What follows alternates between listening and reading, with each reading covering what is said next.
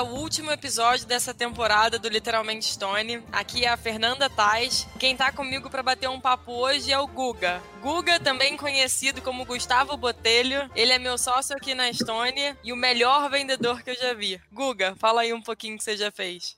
Oi, Fê, tudo bem? Nossa, que palavras maravilhosas. Só primeiro é um prazer estar participando aqui do Literalmente Stone. É, como, ela, como a Fê disse, eu sou o Guga, eu estou aqui na companhia faz seis anos e hoje eu ajudo no time de relacionamento com cliente. Boa, Guga. Hoje a gente vai bater um papo sobre um livro que você escolheu, chamado Saber Vender é da Natureza Humana, do autor Daniel Pink. Esse é livro, bom, era um livro que eu confesso que eu inicialmente não conhecia, e ele se propõe a tirar toda e qualquer conotação negativa quando a gente fala sobre vendas. Então, muitas pessoas entendem que vender é sobre enganar, é sobre manipular, quando na verdade todo mundo está vendendo, todo mundo é um vendedor em algum contexto da vida, né? É, Para quem não conhece o autor, o Daniel Pink ele escreve sobre negócios e comportamentos, ele é considerado um guru sobre trabalho moderno. Além de livros que se tornaram best-seller, ele também escreve artigos, é, bom, em revistas e jornais super conceituados como Harvard Business Review e The New York Times. É, Guga, acho que antes da gente falar um pouco sobre o livro em si, queria que você contasse pra gente um pouquinho por que que você escolheu esse livro. Cara, e na sequência já emendar falando para contando pra gente a sua história que eu possivelmente já conheço, mas que eu acho super legal. Boa, Fê, é o seguinte, o primeiro sobre a escolha do livro, quando eu comecei na companhia, eu já vou passar por essa parte, eu comecei no, com um trabalho de vendas. Sempre fui agente aqui na empresa. E para eu tentar acelerar a, a, minha formação em vendas, eu passei a ler vários livros sobre, sobre o assunto. E a grande maioria falava sobre técnica como vender mais, como fazer amigos, como influenciar pessoas. E esse livro é um dos poucos que eu vi que tem um propósito diferente, que é dissecar o processo de venda, explicar o quanto e o como ele pode ser transformador para absolutamente todas as pessoas. Até o próprio título, e, e, e, o, e o Pink ele fala muito disso ao longo dos capítulos, que é o seguinte: gostando ou não, não importa. Você está em vendas. Todo ser humano está em vendas a habilidade de mover os outros para trocarem o que eles têm por algo que a gente tem, ela é crucial em qualquer tipo de profissão, qualquer tipo de relacionamento. É crucial tanto para nossa sobrevivência quanto para nossa felicidade. E, e, eu acho muito gostoso esse livro por causa disso. Ele ele conseguiu me trazer é, um orgulho que é incalculável do que eu faço, do que eu sempre fiz, é, do que eu sempre fui, que é ser vendedor. Então, começando um pouco da trajetória, eu entrei na companhia pelo processo do Recruta Stone em 2014, era a nossa segunda edição. Eu lembro, eu estava na banca. Você não quis me aprovar, né? Você era uma, é das, uma das quase todas que não, que não quiseram me aprovar. Eu mudei de ideia depois.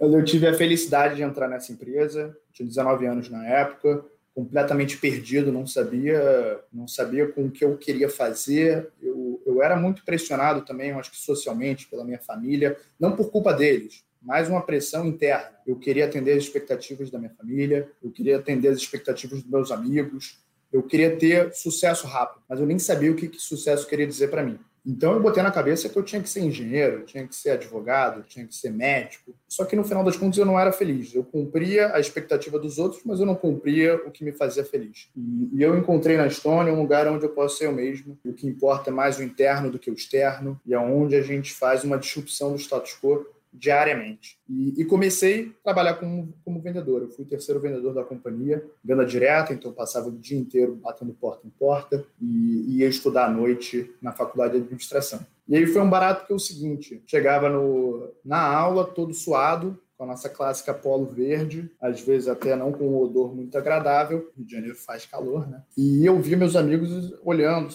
perguntando: mas vendedor? Esse negócio não é muito glamuroso, né? Você não quer trabalhar em investment banking, você não quer botar um terno, camisa social e ir para Faria Lima em São Paulo. Interessante que logo nos primeiros capítulos do livro, ele traz uma pesquisa que pergunta para um bocado de pessoas o seguinte: quando você escuta a palavra vendedor, o que, que vem na cabeça? Impressionante que, que, ele traz um mapa de palavras, e das 20 palavras que aparecem, só uma não tem conotação negativa, que é a palavra necessário. As outras é tudo, cara, difícil, chato, é, manipulador, prudento, desonesto. Então já existe um preconceito sobre o trabalho do vendedor. Só que no final do dia, depois de todo dia de visita de rota, que eu conversava com 20, 25, 30 potenciais clientes, eu parava para pensar, eu estou feliz? E eu estava muito feliz. Eu tinha a oportunidade de falar com dezenas de empreendedores da vida real, dezenas de administradores da vida real, para saber como é que era o negócio deles. E essa experiência é uma experiência que eu não tinha na faculdade, no ensinamento teórico. Quando eu escutava sobre teoria geral da administração de 1930, eu estava falando com um varejista, com um empreendedor da vida real. Ele me ensinava tanto, então eu comecei a, a dar menos valor sobre o que as pessoas achavam da minha profissão, da minha profissão como vendedor. E comecei a parar para analisar o que eu achava. E foi um barato porque logo eu passei a ter uma outra atividade, que era líder de vendas, passei a ajudar na liderança do time comercial do Rio de Janeiro. Tive uma experiência fantástica de fazer a expansão da companhia para o Norte e Nordeste, onde eu passei dois anos. Depois eu fui olhar o assunto de grandes contas, passei um período auxiliando no time de gente da operação e hoje eu estou no relacionamento com o cliente. Sem sombra de dúvida, eu ainda me chamo de vendedor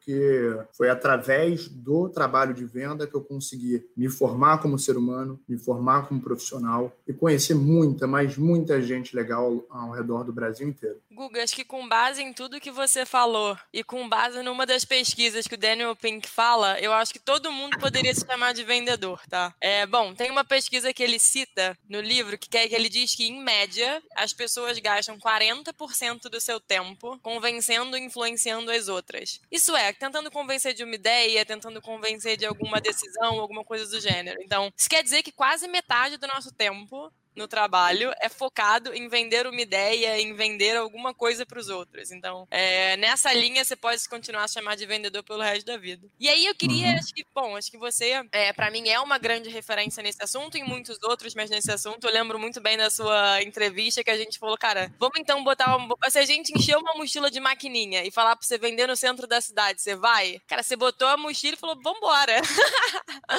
é, e foi uma das o, maiores. O, resu o resultado não foi muito bom, né? Daquele dia, mas depois eu fui melhorando.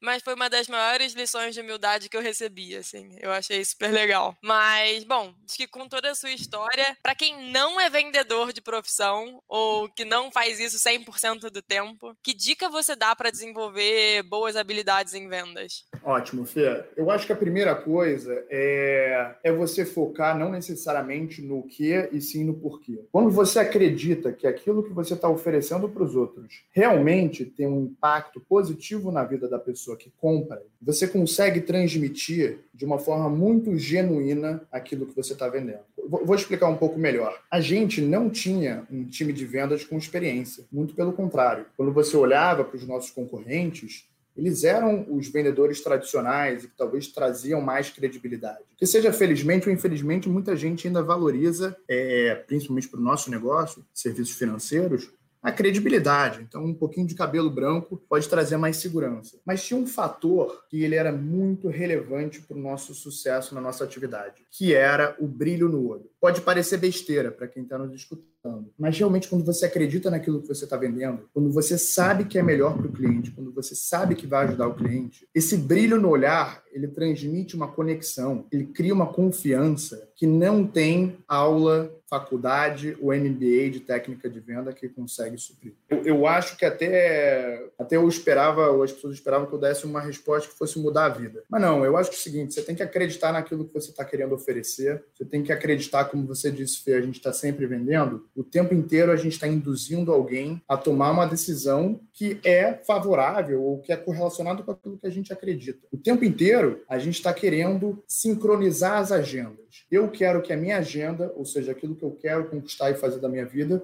esteja sincronizado com a sua agenda, Fernando, para que a gente, em conjunto, trabalhe para o mesmo propósito. Mas para isso, eu preciso fazer um trabalho de dissecar realmente o que eu quero. E quando você tem gente alinhada com o propósito da empresa, quando você tem gente acreditando naquilo pelo qual está levantando a bandeira, está vendendo, esse brilho no olhar assim não tem comparação. Então eu acho que é ficar mais focado no processo de identificar o porquê do que só o que você está vendendo e sim o porquê, o como aquele produto, serviço consegue realmente ajudar o cliente. Acreditando genuinamente nisso, não tem comparação, você com certeza vai ter sucesso no trabalho de venda. Guga, vou aprofundar um pouquinho nisso que você falou sobre transparência, é, interesse genuíno no problema da pessoa, que é, vamos lá, acho que hoje em dia, mais do que nunca, aquela simetria de informação que existia, que fala lá no livro, entre o vendedor e o comprador, deixa de existir, né? Porque hoje em dia, cara, você entra no Google, você vê em poucos segundos avaliações, com, é, opinião de compradores, serviços semelhantes, etc. É, então, uma experiência ruim com aquele vendedor ou com aquele representante ou com uma empresa específica, cara, pode significar quebra de credibilidade com, com o restante todo, né? Então, hoje em dia, reputação, transparência, honestidade sempre foi importante, mas hoje cada vez mais, né? Porque hoje é muito fácil descobrir é, se aquilo ali não é uma verdade. Você já contou pra gente, já, cara, você já trabalhou com vendas diretamente, atendimento, hoje você tá no, no, no time de atendimento ao cliente. Então, você é uma das melhores pessoas da companhia para dividir com a gente um pouquinho sobre como a gente cuida do nosso cliente. E aí, eu queria ver pelos seus olhos e ouvir o que, que você o que, que você vê que a Stone, que a gente faz de especial e de diferente para construir relações duradouras e transparentes que eventualmente outras companhias não fazem. Maravilha, Fê. O seguinte, acho que só trazendo um pouco para o passado, de fato, o, o, vendedor, e talvez até tenha sido o vendedor pelo qual as pessoas criaram essa fixação na, na cabeça e fizeram essas, essas palavras de ah, o vendedor ele é, ele é chato. E, e acho que isso vem muito de um, de um legado histórico. Tá? Então, como você disse, em 1970, você tinha o vendedor de carro usado nos Estados Unidos.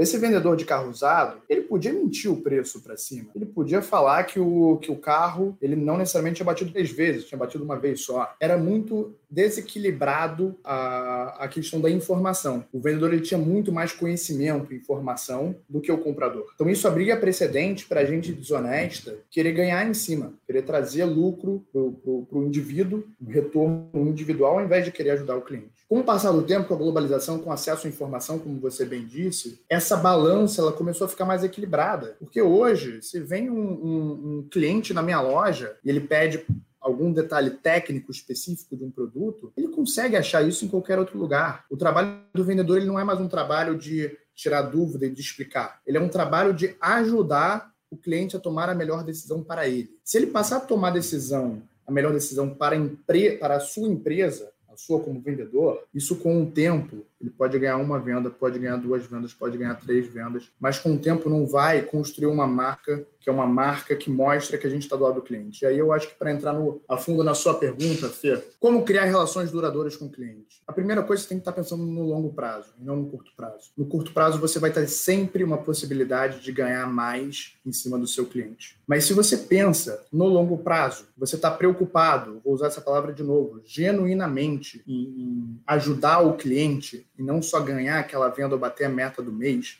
isso não é justificativa para você não bater meta. Mas se você estiver pensando que você quer realmente ajudar o cliente e tomar toda sua decisão com o cliente no centro, as coisas vão ser muito diferentes com o passar dos anos.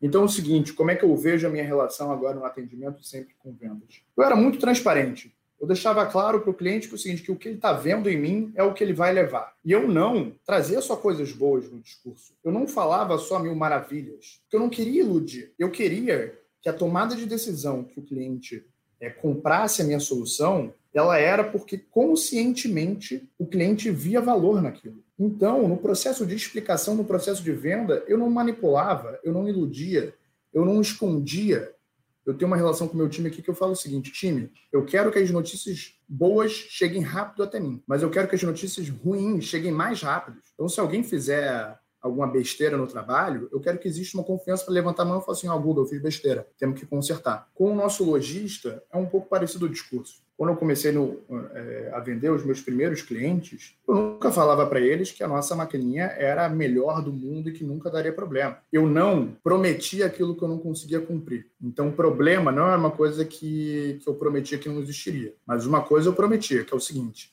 se der problema, eu vou estar é, na sua portaria em menos de uma hora. Isso era uma coisa que só dizia respeito a mim e a meu trabalho. Então, depois de um momento, a gente teve alguns problemas e que fazem parte de qualquer história de empreendedorismo. O que eu conseguia cumprir era dar a cara a estar tá ali para atender e para resolver o mais rápido possível. Me fizeram uma pergunta alguns meses atrás. Mas o que, que, te fazia continuar no trabalho de venda? No início de quando a gente era uma startup que o produto estava sendo desenvolvido. Era porque, no final das contas, o, aquele cliente que tomou a decisão de trocar uma maquininha da concorrência pela maquininha da Stone, ele tinha dado um voto de confiança a mim. Ele não tinha nada para acreditar em mim. Não existia Estônia no mundo. Eu era um moleque, não tinha nem o bigode e a barba para disfarçar. Então a pessoa falava assim: então por que eu vou confiar os meus recebíveis para esse menino de uma empresa que eu não conheço, sendo que eu tenho uma outra empresa aqui no balcão que já tem 20 anos de existência. Ele estava confiando na minha palavra. Então, se desse alguma coisa errada, a minha palavra estava em jogo. Então, acho que nunca prometa aquilo que você não pode cumprir. Tente ser sempre o mais transparente possível. Não, tenta ilu não tente iludir para facilitar o processo de compra. Porque, ainda mais no nosso negócio, o momento da compra ele é todo dia. Todo dia o cliente escolhe estar com a gente. Todo dia o cliente ele tem que escolher estar com a gente. Então eu não posso fazer com que no processo da primeira compra que ele faz seja muito diferente do processo da compra de todo dia. Por isso eu tenho que ser o mais transparente, o mais honesto e o mais franco o tempo inteiro em relação a mim, ao meu serviço e à minha empresa. Cara, Guga, achei sensacional sua resposta. É, eu adoro encarar, inclusive, várias outras decisões que a gente toma na vida como uma decisão de todo dia, né? O lugar que você trabalha, as pessoas com quem você se relaciona. Acho que tudo, tudo que você repete é como se você tivesse todos os dias tomando aquela decisão, né? Seja. Isso aplica tudo: trabalho, relação, investimento. É, enfim, achei super, super rico esse, esse paralelo que você fez. Você já começou a tocar em alguns pontos difíceis sobre conversas difíceis. A gente falou aqui muita coisa coisa bacana, né? Mas acho que é impossível a gente falar sobre vendas, é impossível a gente continuar esse papo sem falar sobre como é um dia a dia difícil e você tem que saber aí flutuar num oceano de rejeição, como o próprio autor fala, né? Então, eu queria dividir com você que ao longo do livro eu entendi que tão importante quanto a habilidade de saber vender é você saber encarar quando as coisas não vão bem. É você encarar quando você não está alcançando o resultado esperado, né? Então, é, e aí ele fala sobre a importância de você se automotivar, se manter confiante, se manter positivo, é, ele, inclusive, dá algumas dicas práticas, né? Então, acho que para você se preparar quando você vai fazer uma venda, para como é que você consegue solucionar os problemas dele, quais são as alternativas que você vai oferecer caso ele rejeite a sua proposta inicial, então você meio que já chegar um, dois passos à frente. O que, que você acrescentaria nessa sugestão né, do autor, né, nessa proposta? E como é que você lida com esse oceano de rejeições, né? E aí, acho que só trazendo um ponto rápido, acho que, enfim, acho que eu e você já fizemos rotas juntos, inclusive eu tenho lembranças muito gostosas e muito engraçadas de muitas experiências que a gente já teve, inclusive quando a gente foi lá colocar a Stone na empresa do meu pai. Uhum. no comecinho. É, enfim, aí, e para mim sempre foi muito difícil. Eu, eu acho que fazer rota é uma das maiores lições que tem. Acho que eu cuido de educação aqui na companhia e seria uma falácia falar que existe qualquer experiência formativa melhor do que ir pra rua falar com o cliente. E para mim sempre foi muito difícil, né? Você acaba visitando muitos clientes ao longo longo do dia, você acaba recebendo muita resposta negativa ou você é tratado de uma forma que você não espera. Além da dica do autor, como é que, que, que você indica, como é que você lida com isso e como é que você ajuda é, o seu time a lidar com isso? Em vendas, você tem que ter uma linha muito tênue entre persistir entre ser otimista e tentar expurgar qualquer tipo de problemática que surja na sua frente, para aquela adversidade ela não te corromper no seu trabalho, porque venda você tem um trabalho que, sim, existe a técnica, existe o processo, mas ele impacta muito dependendo do seu humor, dependendo do seu ânimo, dependendo da sua vontade. Porque no final das contas você precisa influenciar a pessoa do outro lado a trazer essa correlação, esse mesmo caminho entre o que você quer, a sua agenda, e o que ele quer, a agenda dele. Então você precisa estar tá, tá com uma autoestima em alguns momentos elevada, precisa estar tá persistente, estar tá confiante. Se você vai vender de cabeça para baixo, com humor impactado, a chance de você ter sucesso ela é muito baixa. Mas, ao mesmo tempo, você também tem que ter muito cuidado de ter autorresponsabilidade, vamos saber quais são aquelas coisas que realmente eu tenho impacto para melhorar, só que um cuidado para também você não é, ser muito vitimista do processo, de falar, ah, pô, mas a culpa foi do outro, a culpa foi do, da chuva, que hoje está muito frio. Então, acho que tem algumas coisas que valem a pena para a gente trabalhar essa resiliência emocional, já que todo dia uma é a certeza, vai ter mais não do que sim. Ainda mais no nosso ritmo de visita que a gente encontra, enfim, 30 clientes por dia. vai ter mais, mais não do que sim. Uma coisa que eu aprendi com, com o Pink no livro dele é o seguinte: sempre que alguma coisa ruim acontecer, você faz algumas perguntas. Isso, o motivo pelo esse não, o que aconteceu, é permanente? É alguma coisa específica ou alguma coisa profunda? É externo ou é interno? E quanto mais você explica os eventos ruins como sendo coisas temporárias, coisas específicas, coisas exógenas, coisas externas, né? mais facilmente você consegue persistir quando você encontra uma adversidade. Mas, de novo, muito cuidado com essa balança entre o otimismo e o realismo. Tem um outro autor que a gente gosta muito, que eu aprendi quando eu conheci, quando eu entrei aqui na companhia, que é o Jim Collins, que ele tem aquele livro que é Good to Great. E ele fala em determinada passagem do livro do paradoxo de Stockdale. Stockdale foi um vice-almirante que lutou na guerra do Vietnã, um vice-almirante americano. Ele passou mais do que sete anos preso no Vietnã do Norte. Ele teve vários acidentes, enfim, eu vou, vou dar uma resumida, mas teve vários percalços ao longo dessa estadia como prisioneiro. E aí o Jim Collins entrevistou ele, perguntando o seguinte: quem que foram as primeiras pessoas do seu time que, que não aguentaram ao longo dos sete anos? E o Stockdale disse de pronto: ah, foram os otimistas. E todo mundo disse, pô, os otimistas? É. Porque todo o tempo que chegava algum tipo de, de data festiva, como é, dia de ação de graças, Natal, eles ficavam pensando o seguinte: ah, amanhã eles vão nos soltar. Porque é Natal, né? Eles vão ter uma compaixão, eles vão ter alguma empatia por nós. Chegava o Natal, não, não eram soltos. Ah, amanhã vai ser Páscoa, vamos, vamos nos soltar com certeza. E todas essas pessoas gastavam tanta energia criando uma alta expectativa que a queda era muito grande, o atrito era muito grande. Eles morriam de coração partido. O que o Stockdale diz é o seguinte: você tem que ser otimista sim. Você tem que acreditar que, de fato, é, vai ter um final vitorioso. Mas é vital para a sobrevivência você ter aquela disciplina necessária para confrontar os fatos mais brutais da realidade. Ter aquela disciplina de todo dia, de ter humildade perante o desafio e saber que não é fácil Saber que fazer a diferença no mundo não é fácil, vai ser muito duro, mas você tem que ter uma fé que no final vai dar certo. Mas não criar altas expectativas, principalmente quando é, o sucesso ou o fracasso dependem dos outros. Então, acho que esse é um, é um bom aprendizado que eu tive do Pink, mas também do Jim Collins no livro dele. Nossa, Guga, adorei. Eu, eu, realmente não imaginava que você fosse trazer essa história. Está muito rica. Guga, acho que a gente sabe que quando a gente começa a bater papo dá para durar a vida inteira. Mas a gente tá aqui chegando ao final. E a gente vai pro literalmente Guga. É, cara, eu vou te fazer três, quatro perguntas rápidas, perguntas que você nunca viu. E a uhum. ideia é que você, cara, desapega de vendas. A gente vai falar aqui sobre o Guga, tá? Então não tem nenhum compromisso em falar sobre negócios, vendas. A gente pode falar uhum. aqui. A ideia é conhecer você um pouquinho melhor. Então vamos lá. Primeira pergunta. Se a sua vida fosse um livro, qual seria o título? Seria o obstáculo é o caminho. Esse livro não, não quero não quero trazer uma, uma trajetória sofrida porque foi longe disso, mas esse foi um livro muito importante para minha vida que meus pais me deram quando eu tive quando eu passei por um momento difícil. Então quando eu lembro do livro, eu lembro da minha família, que é o que mais importa na minha vida. Muito bonita. Guga, se você fosse para uma ilha deserta, só pudesse levar um livro, qual você levaria? Eu levaria Revolta de Atlas. Ele é grande. Nossa, Aí dá, pra passar bastante tempo lendo.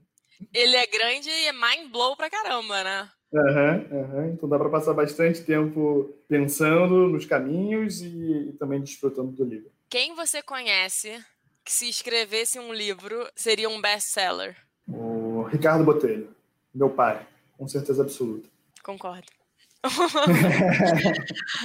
Guga, cara, a gente vai ficar por aqui. Cara, adorei bater esse papo com você. Acho que adorei te receber aqui. Enfim, a gente, a gente é bem próximo, dentro, fora da Stone, mas, cara, você trouxe várias histórias que eu confesso que eu não imaginava. É muito, muito feliz da sua participação. Quer falar umas palavrinhas? Eu, eu tô super feliz com. super feliz e orgulhoso com literalmente Stone. Eu tô muito honrado de estar participando eu acho que realmente trazendo mais conhecimento, trazendo conteúdo, a gente consegue mudar tudo que está ao nosso redor.